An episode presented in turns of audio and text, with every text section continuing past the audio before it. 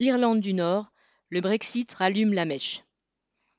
Le week-end de Pâques et la semaine suivante, les quartiers protestants des villes d'Irlande du Nord ont connu plusieurs nuits d'émeutes, en particulier à l'initiative des jeunes unionistes.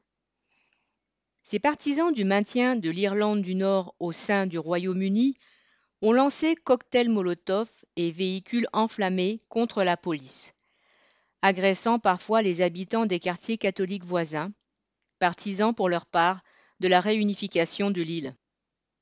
En conséquence du Brexit, une frontière doit être réintroduite pour le trafic des marchandises entre l'Irlande du Nord et la Grande-Bretagne.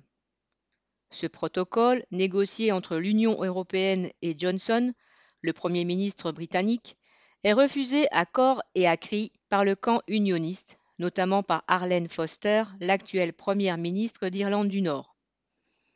Car il n'y a pas pire cauchemar pour ses partisans qu'un éventuel rattachement à la République d'Irlande. Depuis le 1er janvier, Foster et les siens ont donc soufflé sur les braises, et l'incendie a pris dans les quartiers populaires protestants, poudrières où une jeunesse frappée de plein fouet par la crise n'attendait qu'une étincelle pour s'enflammer. Les ex-terroristes, qui encadrent bien des jeunes via leur activité politico-mafieuse, y ont sans doute aussi joué un rôle. Ce qui se passe en Irlande du Nord est une conséquence des manœuvres politiques à courte vue de Johnson et de son prédécesseur Cameron, qui avait joué et perdu en organisant en 2016 le référendum sur la sortie de l'UE. Depuis la victoire du Brexit, au terme d'une campagne puant la xénophobie, on a pu en vérifier les effets secondaires néfastes sur le climat politique et la vie sociale du pays, Irlande du Nord incluse.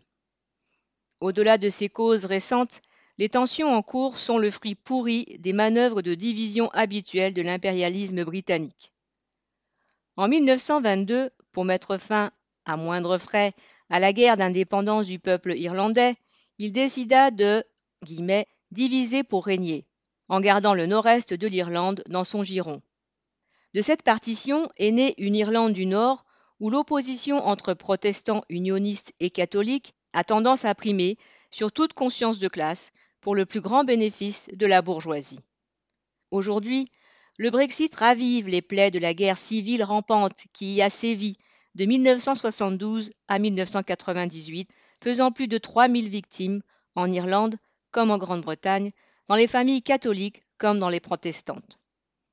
Si un accord de paix a été signé il y a 23 ans, cela n'a pas mis à l'abri de la crise du capitalisme cette province qui reste la plus pauvre du Royaume-Uni.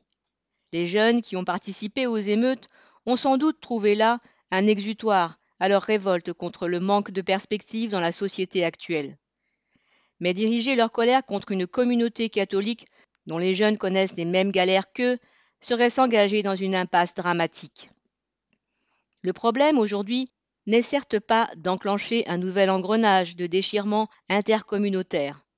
Face à la crise, seule la lutte de la classe ouvrière contre les dictats du capitalisme peut ouvrir une perspective. Les replis nationalistes et communautaristes ne peuvent qu'éloigner de ce combat, qui doit être le combat commun de tous les exploités. Thierry Hervé.